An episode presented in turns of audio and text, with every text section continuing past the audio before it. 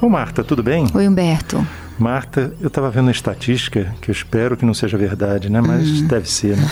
que fala que 40% dos acidentes de trânsito no Brasil envolvem motoristas que beberam antes de dirigir, com toda essa lei ah, seca essa, que a gente Essa hum, estatística não me surpreende. E, na verdade, né, Humberto, o alcoolismo, o abuso de álcool, né, ele está por trás de muitas mazelas sociais, né? Muitas, né? Violência doméstica, assassinatos, crianças com dificuldades na escola porque os pai, o pai ou a mãe, ou enfim, alguém da família, problemas de perda de emprego, traumas, né? O dano que o álcool faz é muito, muito grande, né? Fora a saúde das pessoas, né? Porque está mais do que provado que usar álcool com frequência tem vários impactos negativos, inclusive aumenta muito a chance de vários tipos de câncer, né? Não, eu estava vendo até tem uma campanha da Sociedade Brasileira de Pediatria de muitos anos já, uhum. pedindo para que as mulheres que engravidarem não bebam nada, nada de álcool. Zero, né? Zero uhum. de álcool, por causa do efeito que tem sobre o feto em formação, né? É, e é aquela coisa, né? É uma, é uma droga,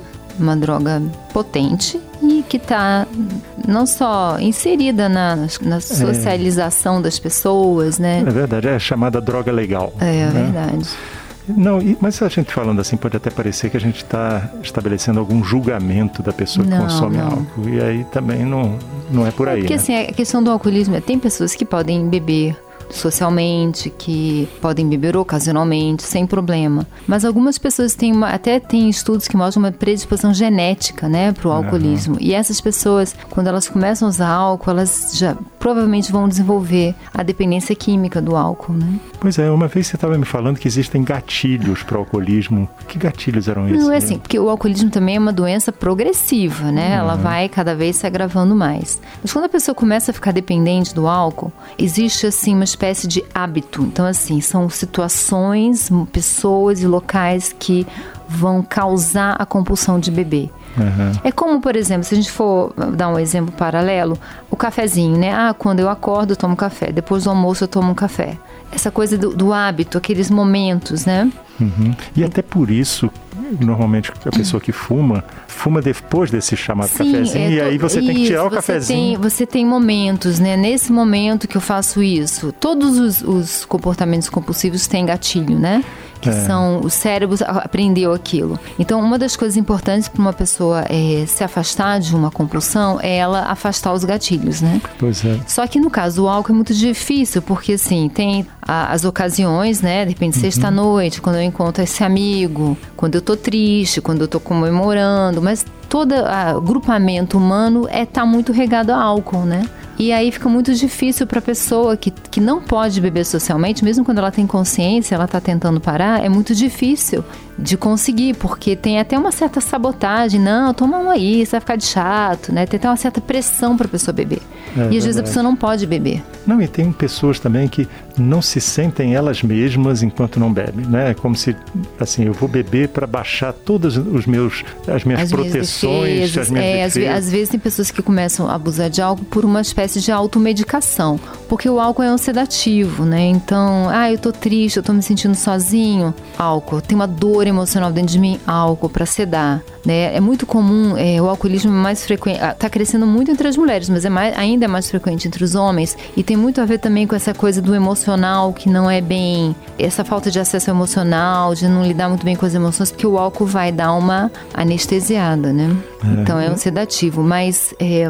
Mas não é uma questão de caráter, né? É isso que eu estou querendo não, falar Não, é uma doença, né? é uma porque doença. Porque você não, já ouviu, eu já ouvi várias vezes dizer assim... Ao sem vergonha. É, ao, é, o camarada consome muito álcool, é sinal de que ele não tem caráter, porque ele não é capaz de resistir ao vício, é, não, não sei não, o quê. Não, não, é, total, Sabe, é, é, é uma muito, visão tão simplista do problema. Isso é muito importante, porque até muito da resistência que às vezes um alcoolista tem de admitir que ele tem um problema, porque a resistência é muito grande, né? Uhum. Eles, é, muito, é muito difícil admitir. Vem dessa ideia de que é um demérito, de que é... Primeiro que não quer parar, então admitir é ter que fazer alguma coisa, né? Tem isso também. E segundo é esse estigma de que é uma falta de caráter, uma, é ser vergonhice, e não é uma doença cerebral, né? Tem uma alteração cerebral. E por isso mesmo não é fácil de sair do alcoolismo. A pessoa precisa admitir que tem um problema. Ela precisa buscar ajuda, porque é difícil fazer sozinho. E tem, às vezes, ajuda, ajuda de um psiquiatra com alguma química que ajuda a pessoa a resistir àquele momento mais difícil difícil. E tem os alcoólicos Os anônimos. alcoólicos que são fan- é, é fantástico, é um trabalho fantástico que realmente funciona, é uma das coisas que mais funciona, porque é uma comunidade que entende o problema, que se apoia, tem assim umas diretrizes, né, de pensar mais 24 horas, pensar no pequenininho, né, no é difícil falar nunca mais vou beber, mas eu consigo ficar um dia sem beber? É, eu consigo. Então, agora mais um dia. E também como todo mundo, as pessoas se encontram para contar suas histórias, isso ajuda a pessoa a lembrar por que, que ela está querendo parar de beber e o preço e as consequências que o álcool tem na vida. Porque, assim, aquela história, quando você vê uma coisa que te dá prazer, se esquece das consequências para ter o prazer imediato, né? Então Uhum. você precisa lembrar da consequência. E o A ajuda também a pessoa a manter no foco dela o porquê que ela está parando de beber. E aí eu vejo uma associação também com dieta, né? Você muitas vezes tem uma necessidade, uma restrição Aham. na dieta. Por exemplo, você é celíaco, você Sim. é diabético, e a pessoa acaba dando aquelas escapadas. É, mas na hora que eu vejo aquele bolo de chocolate, eu esqueço É. que eu tenho diabetes, as consequências da diabetes, porque eu quero ter aquele prazer, né? Então, isso, é, isso é humano, né? e a Pois gente, é. às vezes, precisa de ajuda mesmo para... Pra... Mas eu, eu vejo quando a pessoa está apoiada, como no, Uhum. no AA, a pessoa, quando ela cai, ela não, não tem essa visão da derrota definitiva. É, Você na- pode voltar e se eu recuperar. acho que as pessoas que desenvolveram alcoolismo e, e saem do alcoolismo são muito corajosas. Uhum. E porque não é fácil. E tem algumas vão persistir, outras não, né? Mas é, é, é uma resiliência, é muito difícil, né? Porque o, o seu cérebro está é, sabotando, né? Tem um, uma questão cerebral que se instalou, né? Então não é todo mundo que entra que vai ficar, não. Muita gente abandona, né? Eu já ouvi de pessoas que entraram falando até que a maioria abandona, a maioria não fica. Porque é difícil, exige um compromisso, mas é, mas é muito eficiente, ajuda bastante. E quando o vício é so- socialmente aceito, fica ainda mais difícil, né? Porque, por exemplo, se você tem- vai consumir uma droga ilícita, você tem que sair e ir atrás É, dela. claro, tem um Essa estigma, não, né? Essa não tá no meio de todo mundo ali a hora que você quer. Não é tá só isso, acessível. você sofre. Uma pessoa que não bebe, ela sofre muita pressão para beber. Como é que chato, não bebe?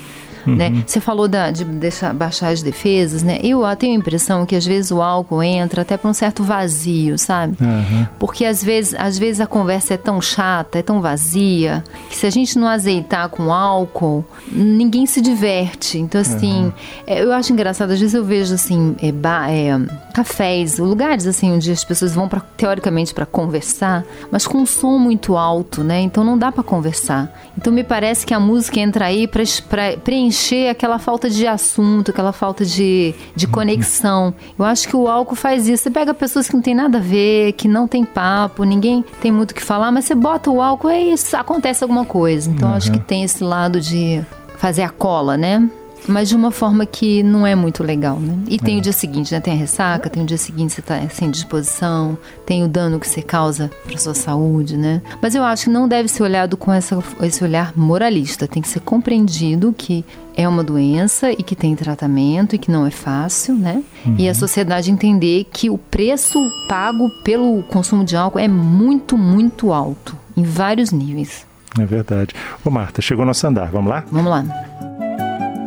Você ouviu Conversa de Elevador com Humberto Martins e a psicóloga Marta Vieira.